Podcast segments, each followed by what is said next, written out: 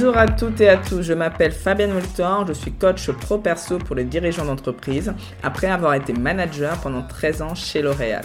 Vous découvrirez dans ce podcast des expériences de manager, bonnes et mauvaises, ainsi que des conseils qui vous permettront de dire un jour, je l'espère, je suis manager et je le vis bien. Aucune langue de bois et beaucoup d'humour dans ce podcast car le management peut être sérieux et fun. Je vous souhaite une très belle écoute.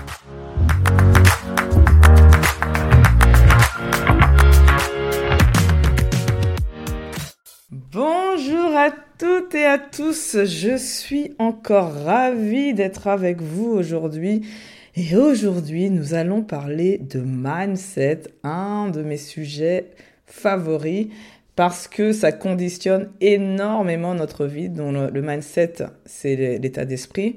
Donc c'est comment on est, comment on se, on se comporte, ça, touche les habitudes, ça touche notre être en fait en quelque part, et euh, principalement nos qualités.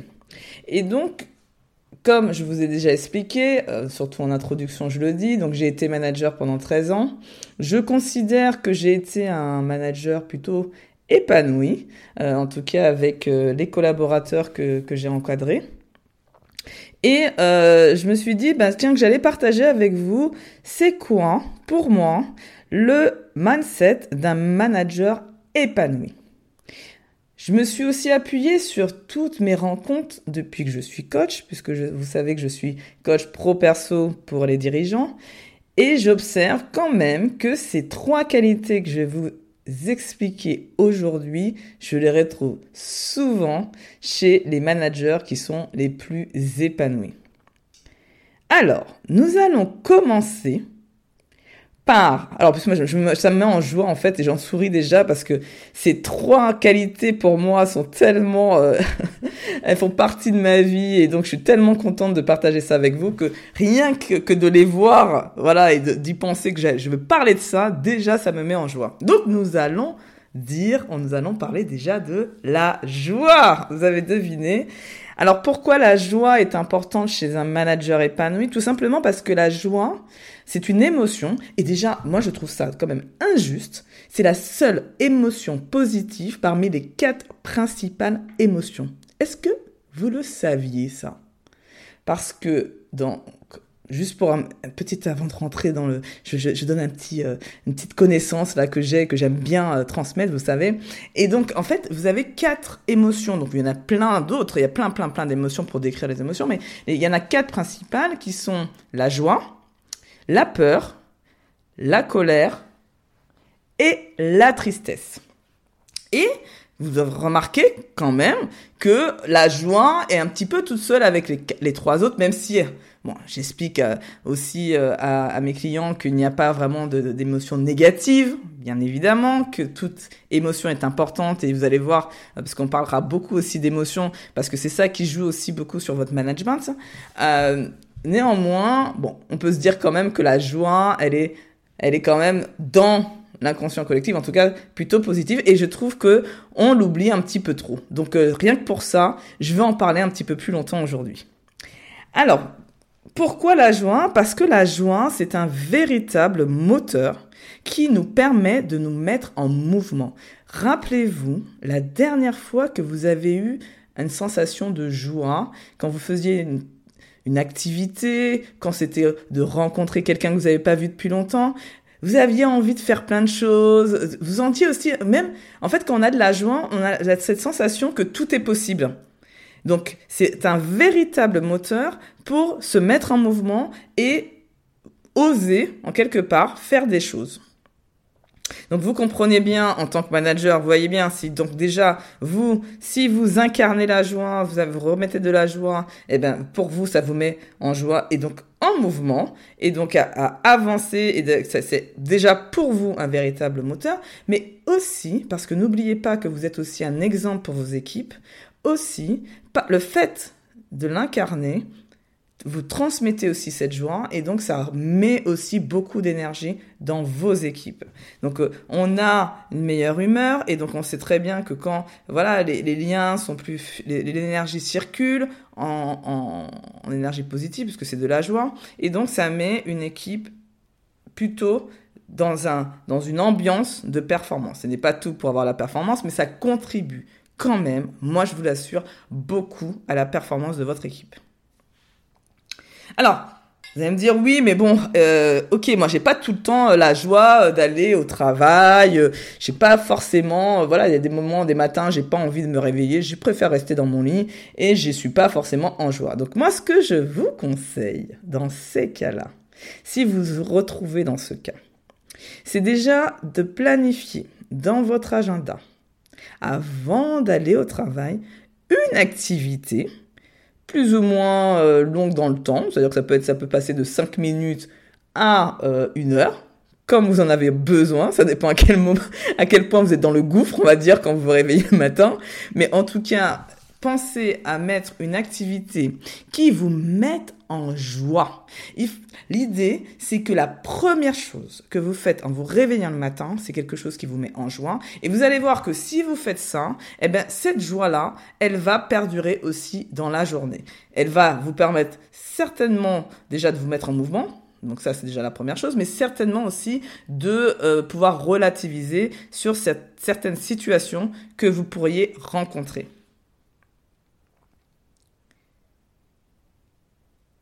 Quand vous avez, quand vous faites ça, quand vous, vous mettez une activité en amont, donc ça c'est le tips du jour pour augmenter votre joie, ça vous permettra, vous allez voir, d'arriver avec le sourire au travail. Et ça c'est important aussi parce que vous donnez un peu le tempo de l'ambiance de la journée dans votre équipe en fonction de si vous arrivez avec une, une mine euh, défaitiste, euh, pas bien réveillée, pas bien lunée, euh, ça va pas être la même ambiance que si vous arrivez avec un grand sourire, avec beaucoup d'énergie et en joie.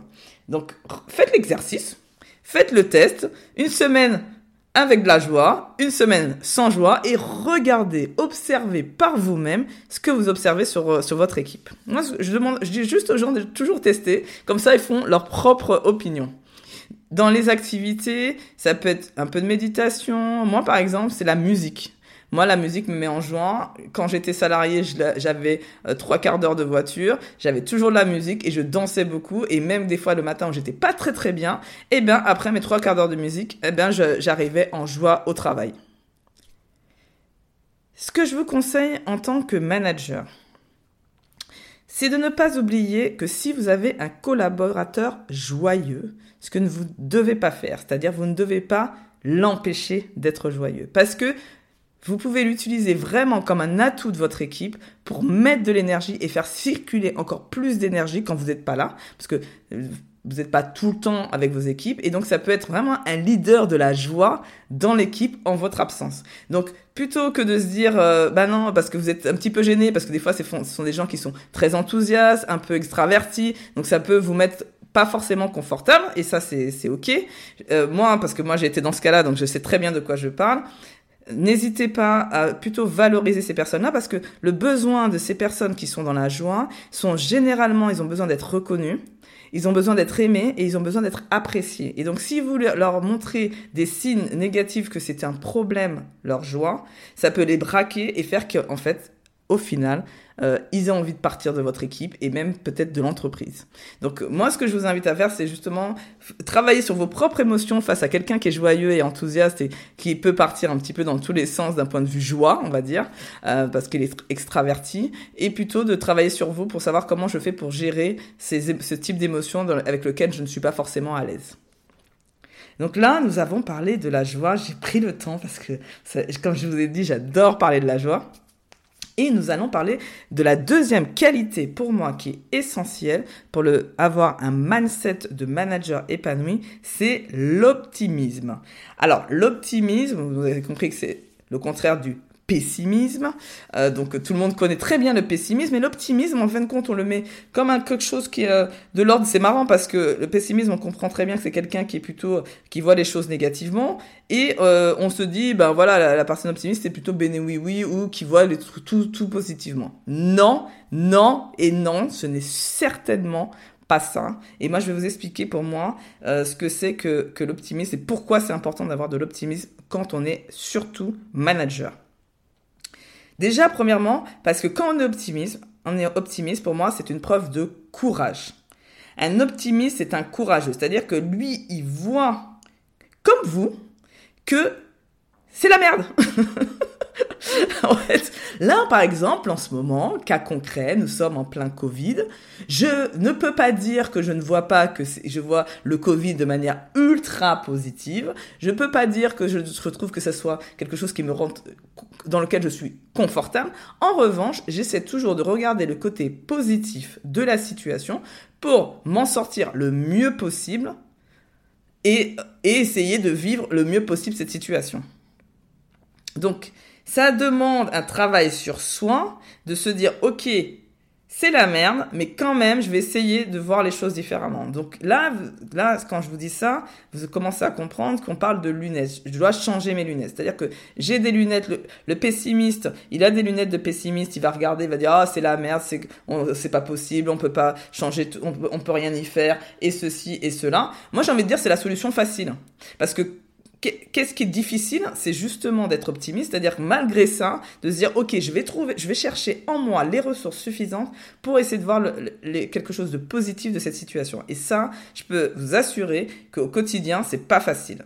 Donc euh, quelqu'un qui est vraiment foncièrement optimiste tout le temps, vraiment, c'est quelqu'un qui, qui, a, qui a travaillé longuement. Donc, il y a, euh, euh, j'avais rencontré donc une interview euh, comme ça avec Maïté Ropers qui en parle très bien, qui était plutôt de l'ordre du pessimiste, qui était plutôt pessimiste et qui dit qu'en mettant des rituels, en travaillant régulièrement sur elle, justement, en changeant ses lunettes régulièrement à chaque fois qu'elle était face à un problème, eh ben, elle est passée de pessimiste à optimiste. Et l'optimisme, ce qui le caractérise principalement, c'est le fait de d'être de voir que des solutions, d'essayer de tout le temps pardon, de chercher tout le temps des solutions et ça ça c'est vraiment quelque chose qui le, caractérise euh, principalement.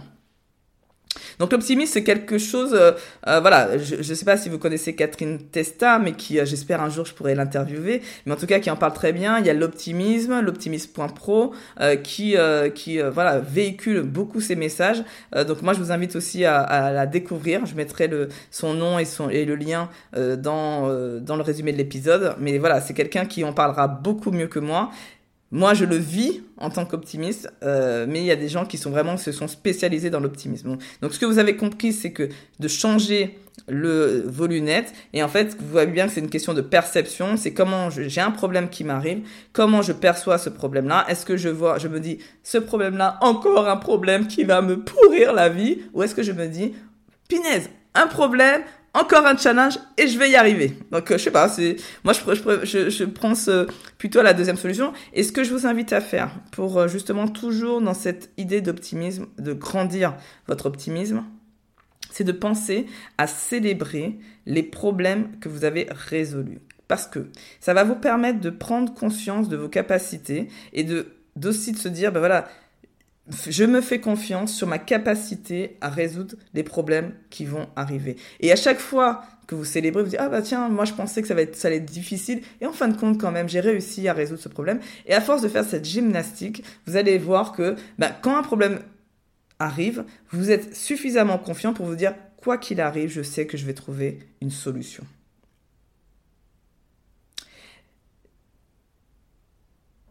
Moi, je trouve que c'est difficile à être optimiste. Néanmoins, c'est quand même plus facile au quotidien parce qu'en fait, euh, je pense que ça nous évite aussi des ulcères, clairement, d'être optimiste. Mais ça demande, comme j'ai expliqué, un peu de travail sur soi et de se challenger régulièrement sur le fait de voir les problèmes, non pas comme un énième problème qui nous pourrisse la vie, mais bien comme encore un challenge à relever. Dernière qualité, que nous allons discuter, c'est l'humour. Donc vous avez bien compris que j'aimais rire, donc euh, je ris beaucoup. Euh, et en plus, je suis bon public, c'est-à-dire que moi, vous me faites une blague. Bon, à part certaines blagues qui sont un peu euh, vaseuses, mais globalement, je pense que toutes les blagues, que ce soit les blagues de mes enfants aux blagues anglaises avec humour anglais ou quel que soit l'humour, j'avoue que je suis très très bon public. Et des fois, d'ailleurs, je rigole même parce que je comprends pas la blague. Donc, c'est pour vous dire. Donc, euh, l'humour, c'est quelque chose aussi qui, me caractérise. Et je sais que j'ai rencontré beaucoup de managers épanouis qui avaient l'humour vraiment euh, dans la façon de parler, euh, toujours un petit mot, voilà, humoristique dans, dans, dans, ce qu'ils disaient. Et donc, je sais que c'est un trait de caractère, une qualité qui est très, très intéressante d'avoir pour être un manager épanoui. Alors, je vais commencer déjà par ce qu'il faut éviter de faire en termes d'humour. Parce que l'humour, parce que j'ai vu aussi des situations pas dramatiques, mais quand même pas très confortables, où on est allé un petit peu trop loin dans l'humour et qu'après ça dégénère en conflit. Donc en fait, la, limite entre l'humour où on est en train de tous de rigoler et le moment où ça, ça, ça, ça vire au conflit, elle est très très mince. Donc par rapport à l'humour, ce que je vous invite à faire, c'est d'éviter en tant que manager, en tout cas, euh, tout ce qui est de l'ordre du polémique, c'est-à-dire euh, tout ce qui est religion, politique, euh, tous ces sujets-là qui peuvent amener des, euh, des, euh, des, convictions sur la table et des, voilà, des débats dans lesquels en fait ça n'a pas lieu d'être.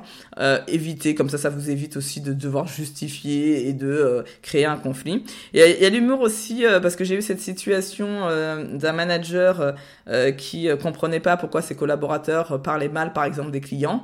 Et en fait, en discutant avec lui, ben on s'est rendu compte ensemble que lui-même aussi avait ce genre de propos. Et donc là, l'idée, c'était que lui-même devait changer sa façon de parler et de se comporter pour que ses équipes comprennent aussi que maintenant, ce n'était plus toléré. Donc tout ce qui est humour non respectueux, qui dénigre un autre collègue ou un client, moi, je vous invite à éviter cet humour parce qu'après ça peut déraper et aller très très loin. En revanche, ce qui marche bien et que j'ai utilisé moi pendant des années, c'est l'autodérision. L'autodérision, c'est-à-dire se moquer de soi-même euh, et de faire de l'humour sur quelque chose qu'on n'a pas réussi à faire ou quelque chose où on était en difficulté ou euh, quelque chose qui nous a mis mal à l'aise et qu'on explicite euh, clairement cette situation. Alors, pourquoi l'autodérision ça marche bien? C'est tout simplement parce que ça rend plus humain. Je mets des guillemets parce que nous sommes des humains, nous le savons, mais néanmoins par rapport au regard des collaborateurs, il voit quelqu'un de pas parfait, parce que c'est vrai que le, manager se sent obligé des fois d'avoir une posture euh, de toujours être exemplaire et bien faire, et ça montre que bah oui, bah moi aussi je peux faire des erreurs, que moi aussi euh, je ne suis pas parfait, et ça leur enlève pour eux-mêmes un poids aussi au niveau de la perfection et le droit à l'erreur. Donc ça c'est quelque chose qui est euh, l'autodérision qui marche plutôt pas mal. Et ce qui marche bien et que j'invite les gens aussi à utiliser, c'est euh, d'utiliser l'humour pour désamorcer des situations. Donc, euh, c'est pas toujours évident, donc il faut un peu de pratique. Euh, parce que euh, des fois on peut tomber à côté, mais c'est pas grave. On teste, on essaye, on se trompe et on recommence. C'est ok en fait. Donc euh, l'idée c'est au moins d'avoir essayé, c'est pas de ne rien faire. Mais c'est vrai que euh, il faut trouver le bon moment, il faut trouver aussi euh, avec qui. Parce que voilà, il y a des choses quand on essaie de faire de l'humour, il y en a qui ont moins d'humour, on va dire, et donc ben, ça peut passer à côté de la plaque, mais en tout cas des fois, souvent ça interpelle. J'aime bien donner une anecdote qui m'est arrivée quand j'étais salarié, qui était assez marrante. Donc euh, on, était euh, donc c'était retour c'était en janvier retour de, de vacances euh, de fin d'année. Donc c'était le 7 janvier. Même la date, je m'en souviens parce que ça m'avait marqué, hein, c'est pour vous dire. Et, et donc on arrive et le premier, la première réunion qu'on a, c'est demi-journée de travail en, en, parce qu'on était en équipe projet et de travail ensemble en mode projet. Donc on devait être tous les responsables de chaque entité étaient là pour faire une journée de travail pour pouvoir savoir les prochaines étapes du projet et les, définir, travailler. Bon, bref. Et donc, euh, on se retrouve dans une salle. Donc, on était en dehors de, notre, de nos locaux, euh, comme c'était vraiment comme un séminaire, on va dire. Et euh, on s'y retrouve. Donc, bon, on se dit bonjour, meilleurs vœux, bon, voilà, la politesse. Hein. Et tout le monde s'assoit, s'assoit, et tout le monde prend son ordinateur ou son téléphone et commence à taper, à regarder son écran. Alors moi, je suis assise, je regarde, je me dis attends, mais euh, qu'est-ce qui est en train de se passer? Ok, euh, je comprends qu'on soit pas trop euh, super content d'être là, on aurait préféré rester avec sa famille. Ça, je comprends tout à fait, c'est ok. Mais en même temps, on savait qu'on venait au boulot, qu'on a bien profité, on a fait voilà. et, et en plus, on, voilà, on avait une, équipe projet qui était quand même, on s'entendait plutôt bien. donc je comprenais pas. Et donc je me dis, je regarde. Et puis cinq minutes passent, six. 7 et moi j'ai toujours la tête en train de les regarder les uns après les autres. En, fait, euh, euh, je pense qu'à ce moment-là, j'étais en train de me dire, ok, mais euh, s'il y en a un qui lève la tête, je veux, engager la conversation pour, pour mettre un petit peu d'énergie dans, dans tout ça. Et personne levait la tête, donc j'attends. Et puis au bout d'un moment, ben, je fais, je, sors avec mes, un aplomb, voilà, qui me caractérise. Je dis, ah ben dis donc, on est content d'être là, dis donc. Et en fait, tout le monde a levé sa tête. Et euh, en même temps, moi j'ai rigolé parce que je l'ai dit euh, avec tellement de cœur hein, que en fait, on a, j'ai rigolé. Et en fait, ça fait rigoler. Et à ce moment-là, tout le monde a quitté ses écrans et on a discuté tous ensemble. Donc c'est c'est c'est c'est ça, il faut oser. C'est pas évident, là. On n'est pas obligé de le faire avec, euh, comme moi, euh, 8-9 personnes. Hein. on n'est pas obligé de se mettre dans des situations compliquées. On peut commencer par une, après deux, après euh, euh, trois personnes en face. Néanmoins, c'est juste pour vous dire que des fois on se met des freins, on se dit non, on n'ose pas, on a peur que non, parce que des fois les gens aussi ont besoin encore de joie, en fait. Et là, probablement, ils n'avaient pas le rituel que je vous ai donné au début de ce podcast pour mettre de la joie, afin de venir euh, euh, ce jour-là, euh, parce que probablement, ils étaient peut-être mieux là où ils étaient juste avant. On fait un petit récap, si ça vous va?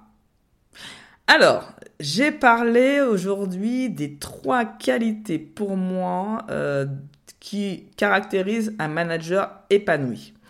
Les qualités d'un point de vue mindset. Donc, il y a pour moi la joie. Donc, j'ai expliqué pourquoi la joie était importante parce que c'était un véritable moteur qui nous permettait de nous mettre en mouvement. Et qui euh, aussi, le fait de cultiver cette joie va nous permettre d'arriver au travail avec le sourire et ça va être une source d'énergie qui va être véhiculée dans vos équipes. J'ai parlé de euh, la deuxième qualité qui est l'optimisme en mettant l'accent sur le fait que ce n'est pas le fait de voir tout de manière positive et en jouer, euh, loin de là. C'est plutôt d'avoir le courage justement de faire face à quelque chose qui peut paraître négative et d'essayer de le transformer comme quelque chose de positif en se disant qu'est-ce que je peux retirer pour moi de cette situation négative, quelque chose qui me fasse avancer, grandir ou euh, aller de l'avant. Et donc c'est aussi de se développer en quelque part, plus vous allez faire ça, vous allez aussi avoir confiance en vos capacités aussi à résoudre des problèmes, puisque l'idée c'est aussi de se dire, ben, je ne vois pas les problèmes comme un problème, énième problème pourri à régler, mais plutôt comme un challenge, encore un challenge, euh, un nouveau challenge à résoudre. Et donc, plus vous allez faire ça, plus vous allez aussi avoir confiance en ce que j'aime tellement dire, confiance en la vie. Et le troisième point dont j'ai parlé, c'est l'humour. Et j'ai expliqué ce qui était plutôt éviter en termes d'humour, dans tout ce qui était polémique et non respectueux. Et ce qui marchait bien, c'était surtout l'autodérision qui nous permettait de nous rendre plus humains et surtout de pouvoir utiliser l'humour pour désamorcer certaines situations qui peuvent être tendues ou conflictuelles. J'espère en tout cas que cet épisode vous aura plu. En tout cas, moi j'ai pris beaucoup, beaucoup de plaisir et j'étais vraiment en joie de faire cet épisode. Et donc, je vous dis à très très vite. Si cet épisode vous a plu, je vous remercie de me le faire savoir avec un 5 étoiles. Cela m'encouragera énormément. Je compte sur vous pour partager ce podcast à vos collègues, amis managers ou dirigeants d'entreprise. Dernier point, vous connaissez des dirigeants authentiques et bienveillants que vous aimeriez mettre en avant? Proposez-moi, s'il vous plaît, leur nom via mon site internet.